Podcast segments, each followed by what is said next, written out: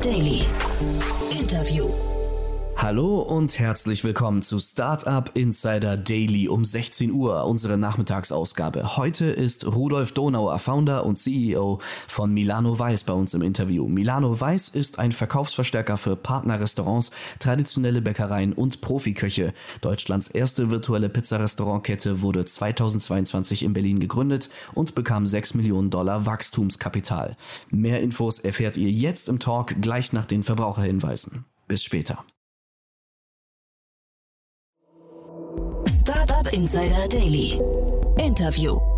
Sehr schön. Ich bin verbunden mit Rudolf Donauer, Founder und CEO von Milano Weiß. Hallo Rudolf. Hi, grüß dich. Freue mich sehr, dass wir sprechen. Ich hatte ja gerade mit Matthias Ockenfeld schon das Vergnügen, die ja bei euch investiert sind und der, der war, glaube ich, ganz zufrieden mit eurer Entwicklung. Aber jetzt erzähl doch mal, ihr wart im Stealth-Modus die ganze Zeit, ne? Genau, wir haben das Unternehmen im Oktober gegründet, äh, sind im November eigentlich schon live gegangen, damals noch unter der Brand Yes Pizza für ein, zwei Monate ähm, und haben uns zusammen dann mit einer Branding-Agentur zusammengetan, äh, mit Studio Avanti und sind dann im Januar mit Milano Weiß gestartet. Also es war auch nicht wirklich im Stealth, aber ähm, genau auf LinkedIn äh, sind wir ein bisschen im Stealth geblieben bis jetzt zum Announcement der Finanzierungsrunde. Ja, und Matthias meinte, ihr habt eine ganz gute Traction gehabt. Ne? Ich hatte was gelesen, glaube ich, von 100.000 Pizzen, die ihr jetzt schon im, also ne, wir, vielleicht müssen wir mal kurz beschreiben, was ihr macht. Ihr seid ja voll im, also jetzt, jetzt Pizza sagt es ja schon ein bisschen, aber äh, kannst du vielleicht mal beschreiben, was die Idee eures Unternehmens ist? Genau, also wir sind äh, ein Pizza-Lieferdienst äh, im klassischen Sinne. Was wir so ein bisschen anders machen, ist also, wir haben keine eigenen Restaurants. Also wir sind im Fachjargon, würde man sagen, Asset Light.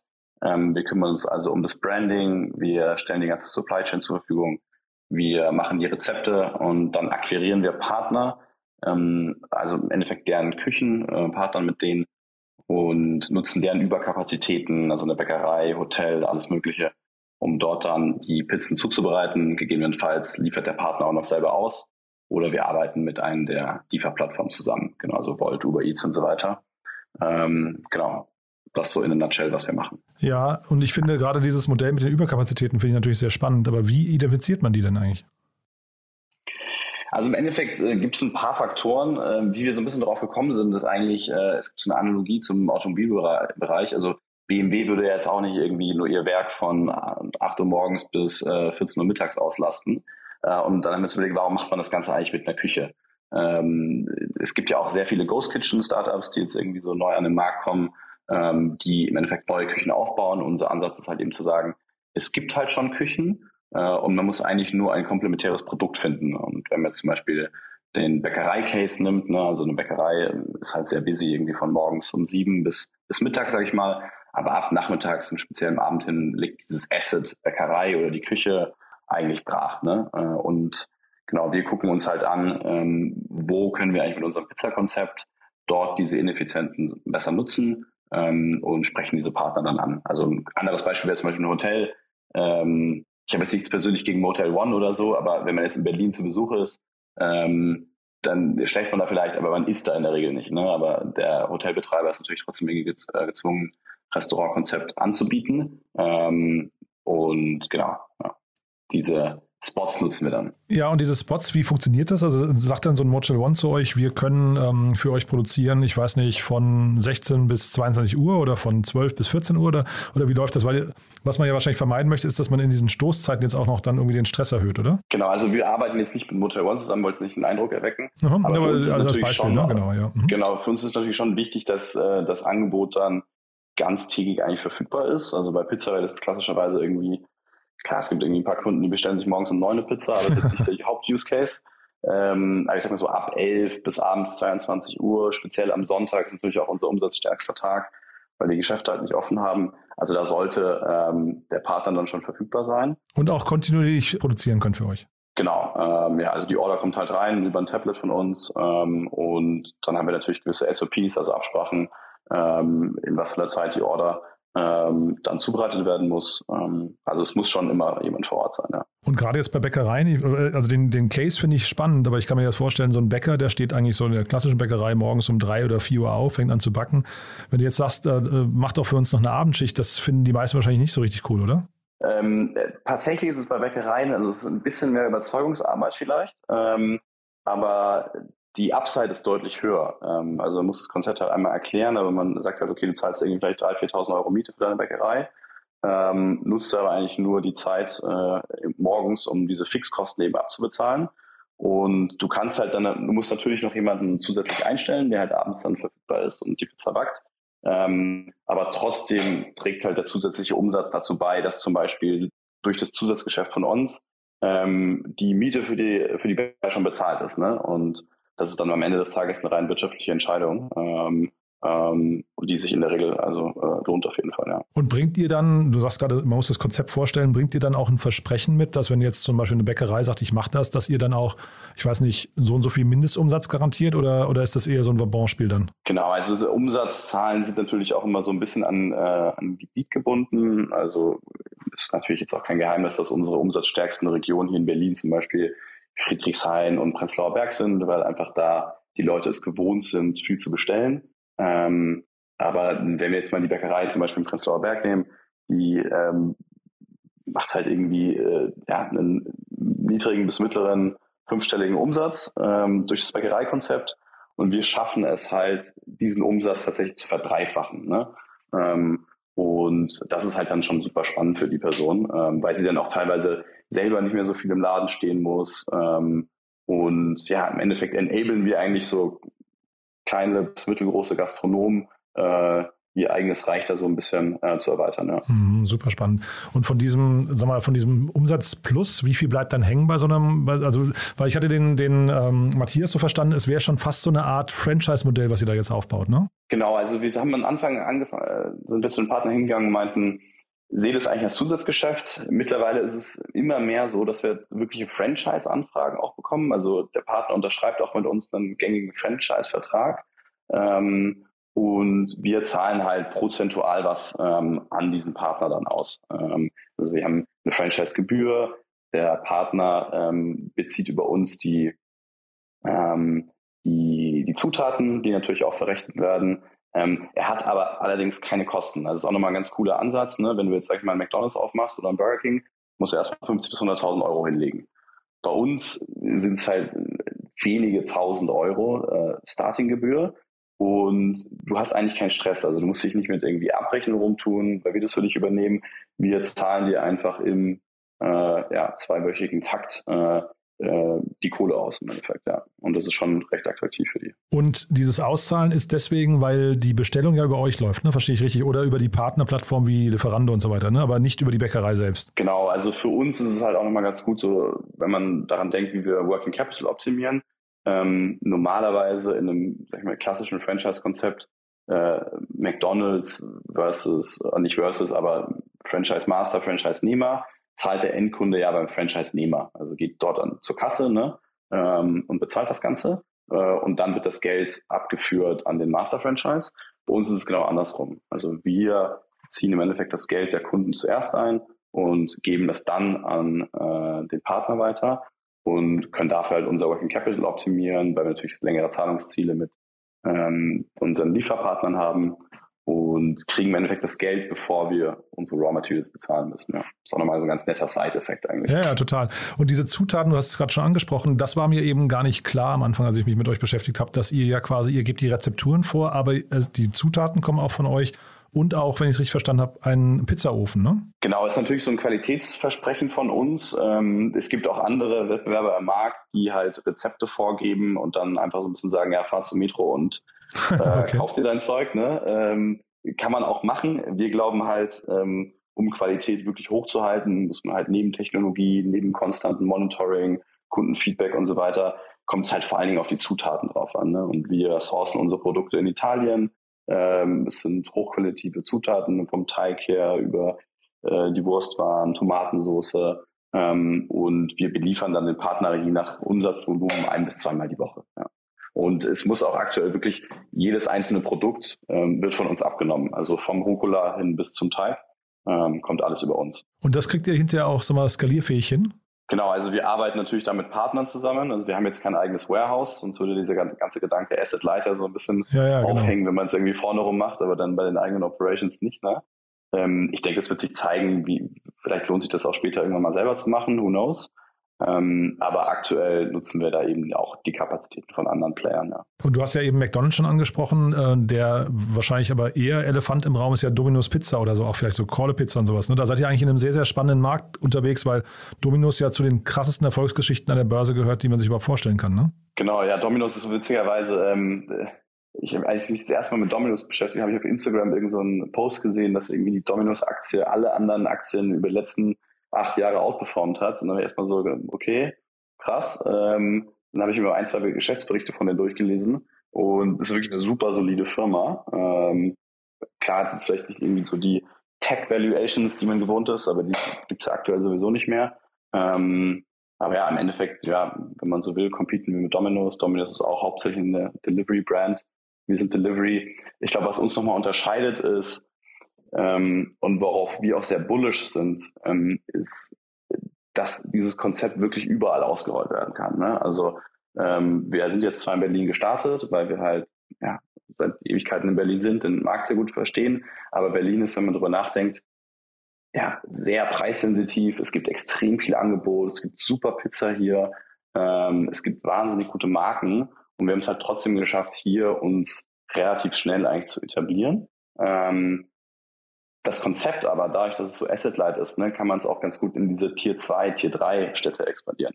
Ähm, und ähm, dort ist es vielleicht für Domino's auch gar nicht möglich oder es lohnt sich gar nicht, einen eigenen Shop aufzumachen, ähm, weil die Setup-Kosten einfach zu hoch sind. Ne? Ähm, und deswegen glauben wir halt dran, dass man mit Milano Weiß wirklich flächendeckend ganz Deutschland eigentlich bespielen kann.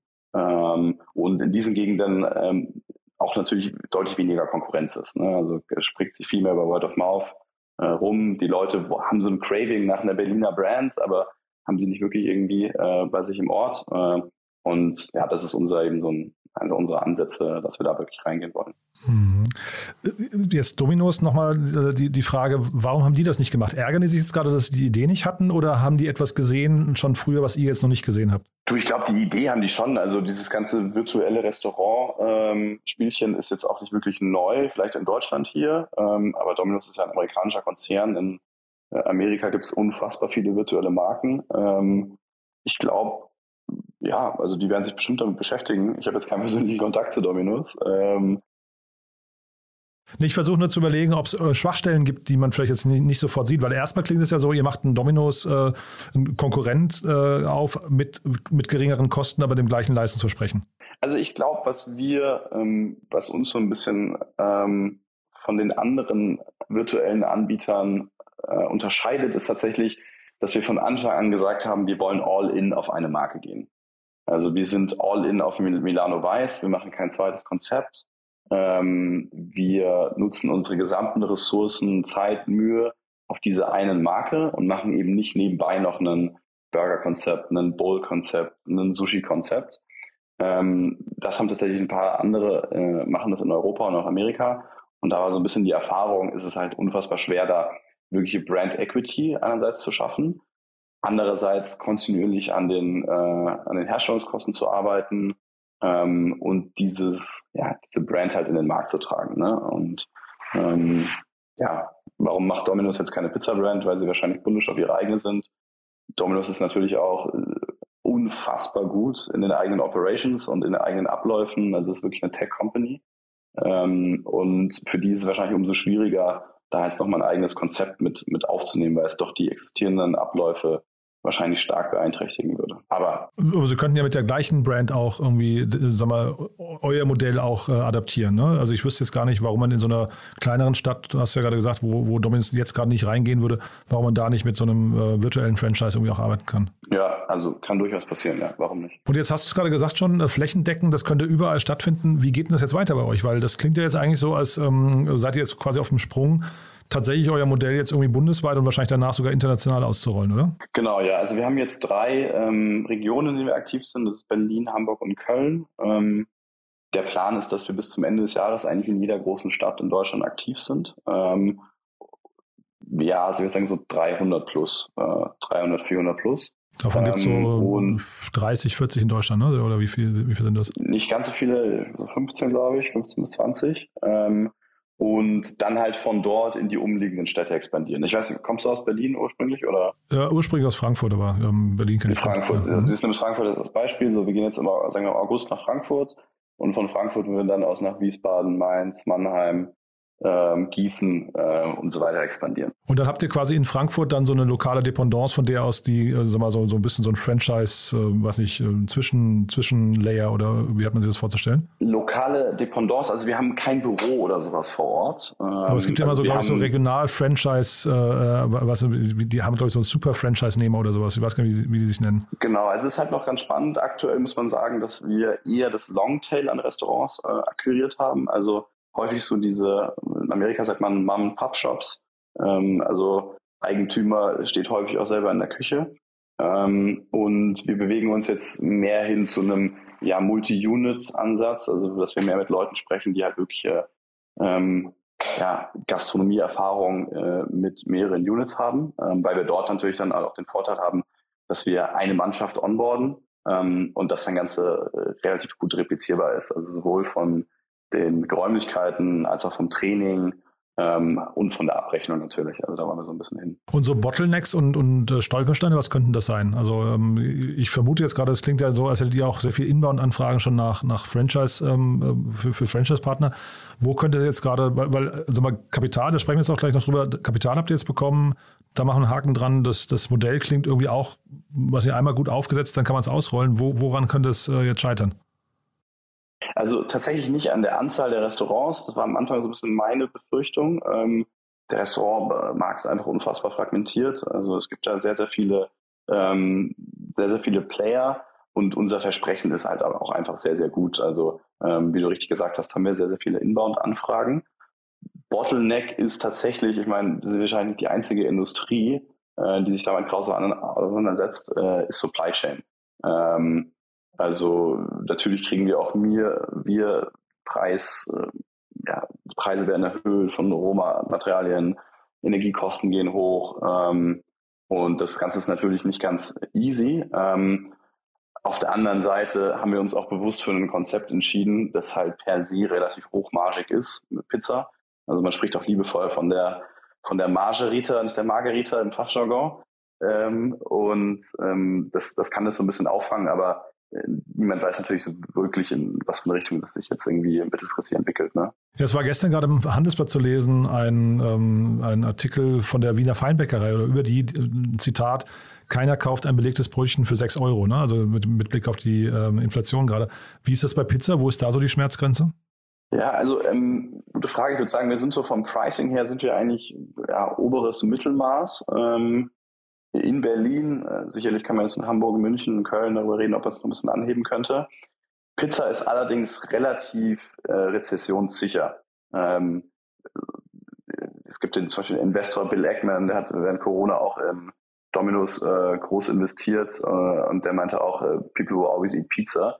Es hat einfach immer ein gutes Werteversprechen, ne? dass du dir, sag ich mal, eine Familie mit äh, zwei Kindern kauft sich zwei Pizzen, zwei kleinen Kindern, das kostet dann irgendwie 20, 25 Euro. ist halt deutlich billiger als Essen gehen. Ähm, ja, aber das ist ja genau die Frage. Ne? Also belegtes Brötchen ist ja auch, das kannst du auch sagen, ist krisenresistent. Aber wenn es irgendwann in, in, eine Preisdimension kommt, wo es eben vielleicht nicht mehr funktioniert, und du hast ja von eurer Supply Chain, Chain schon gesprochen, dass da so ein bisschen so ein Kostendruck entsteht. Ne? Deswegen frage ich gerade nur, ob da, ob man sich vielleicht auch daran gewöhnen muss, dass eine Pizza irgendwann 20 Euro kostet. Also 20 wären jetzt schon sehr extrem. Ähm, Ihr seid jetzt so bei 12, 13, hatte ich glaube ich gesehen, ne? Sowas in 11, genau, 12, 13. Margarita ne? kostet bei uns, äh, wenn mich jetzt nicht alles täuscht, irgendwie 9,40 Euro.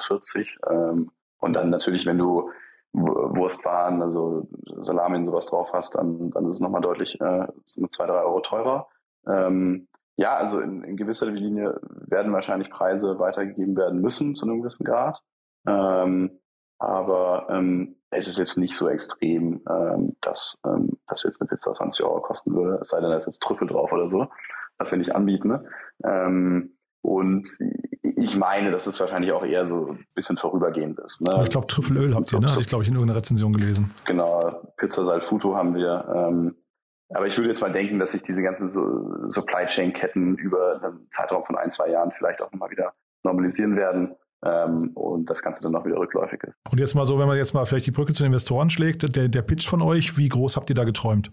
Ähm, ja, also man muss sich nur angucken, wie groß Dominos ist. Ne? Die haben, glaube ich, eine Marktkapitalisierung von äh, auf jeden Fall über 5 bis 10 äh, Ich glaube 14 habe ich gestern gesehen, aber ich bin nicht ganz sicher. Ich glaube 14 Milliarden. Genau, ja. die haben natürlich jetzt wahrscheinlich auch ein bisschen gelitten in den letzten Monaten. Ähm, aber ja, ich meine, das ist mit Pizza möglich. Ähm, das ist, wie gesagt, unser Fokus. Jetzt kann man noch mal ein bisschen den Bogen erweitern und sagen, ähm, irgendwann gehen wir auch in Burger, in andere Food-Konzepte rein.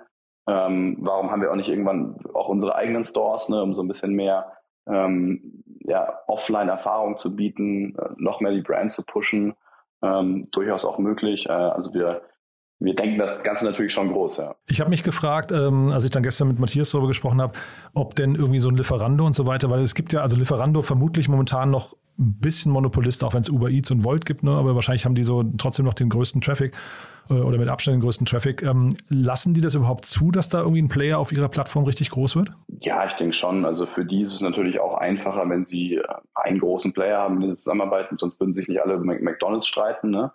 Ähm, Tun sie ja, das? Das weiß ich gar nicht, ja? Okay. Klar, also es geht immer um Exklusivität. Ähm, wer kann wen für sich alleine gewinnen? Ähm, äh, da geht's, die wollen natürlich ihr, ihr, ihr Angebot so ein bisschen ähm, promoten. Der Plattformmarkt generell super spannend, vielleicht auch nochmal ganz interessant zu, äh, zu unterscheiden versus vor zwei, drei, vier Jahren, ne, als irgendwie äh, Delivery Hero den Markt verlassen hat und Lieferando nur noch alleine da war und ein wirkliches Monopol hatte. Jetzt gibt's mit Volt einen super starken Challenger, Uber Eats ist im Markt, DoorDash hat Volt aufgekauft. Ähm, ist auch eine ganz interessante Grafik, wie zum Beispiel DoorDash an Marktanteil in Amerika über die letzten fünf, sechs Jahre gewonnen hat. Also ja, auch die Gorillas dieser Welt müssen sich wahrscheinlich irgendwann so ein bisschen was Uniques wieder einfallen lassen, ne? Ja, da stecke ich jetzt nicht so tief drin, ähm, ähm, was die genau vorhaben. Aber ich will, da, ich will damit nur sagen, so es gibt jetzt nicht mehr so die eine Abhängigkeit ähm, von einer Plattform, sondern es ist ein relativ heterogener Markt ähm, entstanden. Ja. Das uns natürlich auch hilft, also weil ähm, wir natürlich über die auch relativ äh, billig Kunden akquirieren können. Ähm, ja. Aber so billig ist das, glaube ich, gar nicht. Ne? Das sind immer so 20, 30 Prozent, die man dann irgendwie ähm, äh, da an Commission zahlen muss, oder? Ähm, genau, ich meine jetzt eher so, wenn wir zum Beispiel sagen, okay, wir machen jetzt eine, ähm, klar, das sind laufende Kosten, äh, das, das, geht jetzt nicht irgendwie in die Customer Acquisition Costs rein, sondern das ist einfach bei uns ein Line-Item auf der, auf der P&L. Ähm, aber wenn wir sagen, hey, wir, wir machen jetzt eine 10% Rabattkampagne auf eine Pizza Margarita ähm, bei Volt, dann lockt es natürlich schon viele Kunden an ne? und äh, kostet. Das heißt, ich bekomme noch 60 Cent raus, meinst du? Ähm, ja, du zahlst einfach für die für die Margarita nicht 9,80 Euro, sondern halt irgendwie 9 Euro. Ähm, Achso, 10 genau. Prozent. Genau. Entschuldige, ich dachte 10 Euro. Entschuldige, hatte ich, da hatte ich falsch verstanden. Nee, nee. Ja, ja. nee. nee äh, aber vielleicht gehen wir ganz kurz nochmal durch die Kosten durch, weil ich finde das schon sehr spannend. Pizza ist ja wahrscheinlich, äh, wir hatten gestern den Vergleich zum Eis, ist ja wahrscheinlich ein ähnlich margenstarkes Produkt. Ne? Ist ja eigentlich nur Mehl und Wasser und dann irgendwie, du hast gesagt, ihr habt natürlich hochwertige Zutaten, aber die sind ja wahrscheinlich trotzdem in Menge dann irgendwie relativ günstig, oder? Ähm, ja, also sicherlich ist, ist wenn man es mit Sushi vergleicht oder sowas, äh, ist es natürlich ähm, deutlich attraktiver. Was viele Leute, glaube ich, unterschätzen, sind tatsächlich so die Kosten von, ähm, von ja, Wurstwaren. Ähm, also natürlich ist eine Margarita für uns deutlich ähm, attraktiver vom Margenprofil her als jetzt eine Pizza Parma. Ne? Ähm, und ja, weil einfach der, der ich meine, ist nichts drauf und der, wenn man jetzt den, den Parma eins zu eins mit derselben Marge weiter berechnen würde wie, de, wie die Tomatensauce, dann würde die Pizza Parma halt wirklich 20 Euro kosten. Ne? Und deswegen ähm, macht man häufig so eine Mischkalkulation ähm, guckt sich an, ähm, ja, wie, die, wie die Kosten über, über das gesamte äh, Rezepteportfolio ist. Und die Akquisition eurer Kunden, also größtenteils wahrscheinlich über die Plattform, vermute ich mal, dann irgendwie wahrscheinlich wiederkehrende Kunden, da baut ihr wahrscheinlich ein bisschen drauf. Ähm, aber hinterher ist es ja wahrscheinlich, also von der Kostenstruktur bei euch, ihr habt relativ geringen Wareneinsatz, dann habt ihr irgendwie die, die Plattform, die ihr bezahlen müsst, gebt einen Share an die an die Franchise-Nehmer ab und dann der Rest bleibt bei euch, ne? Genau, ja, ja, eigentlich so, so, so, so kann man sagen. Ja. Nee, also ich finde das, das Modell wirklich sehr smart. Ich habe das, wie gesagt, ich habe das erst so nach und nach durchdrungen, wie ihr das macht. Ich finde das äh, total cool. Lass uns nochmal über die Finanzierungsrunde sprechen. Die ist ja, ihr habt ja neben jetzt VCs, ne, wir haben Speedinvest gerade schon erwähnt, die sind aber, glaube ich, gar nicht im Lead, ne? Ähm, aber ihr habt auch noch super spannende Business Angels dabei. Genau, ja, wir haben tatsächlich die erste Runde Pre-Seed, sagt man jetzt mittlerweile, ähm, haben wir im Oktober eben gemacht und haben da auch gesagt, dass wir dann noch nicht wirklich einen ja, Institutional Fonds dabei haben wollen, sondern das gerne Business Angels machen würden. Ähm, damit mit Christian Geiser, Fabian Wittleben zusammengearbeitet, ähm, die ja, sehr, sehr viele Erfahrung haben so im Hospitality-Bereich. Ähm, wir haben uns eigentlich so darauf fokussiert, dass wir immer einen Angel für eine gewisse äh, Region haben. Also zum Beispiel äh, Fahim Shafi, auch äh, mit dem ich zusammen studiert, ähm, der ist jetzt vielleicht nicht in der Startup-Szene ein großer Name, ähm, aber der hat extrem viel Erfahrung im Franchise-Bereich, weil er halt irgendwie 30, 40 Burger Kings hat und Pret Manger in Deutschland betreibt. Ne? Und so haben wir geguckt, was ist wichtig für die Company und uns dann halt angeschaut, ähm, welcher Angel kann uns irgendwie supporten oder auch David Brunier, der mit dem ich bei Fedora zusammengearbeitet habe, äh, der ein richtiger Crack im, äh, im Marketing ist äh, und uns da unterstützt hat. Flash Coffee macht er jetzt genau in Südostasien. Ähm, ja, also wir haben ein cooles äh, Portfolio an Angels glücklicherweise zusammengekommen. Also von außen betrachtet, ich versuche gerade den Fehler zu finden. Ähm, wo, wo ist noch die Lücke? Also was, was muss jetzt noch passieren?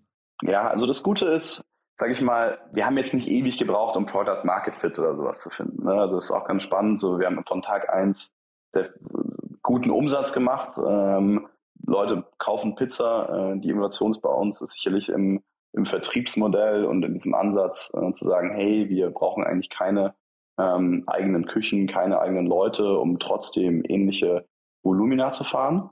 Ähm, sicherlich kommen damit auch gewisse Challenges. Ne? Also die erste Frage, die Investoren immer stellen, ist, äh, wie macht ihr das mit der Qualität? Ne?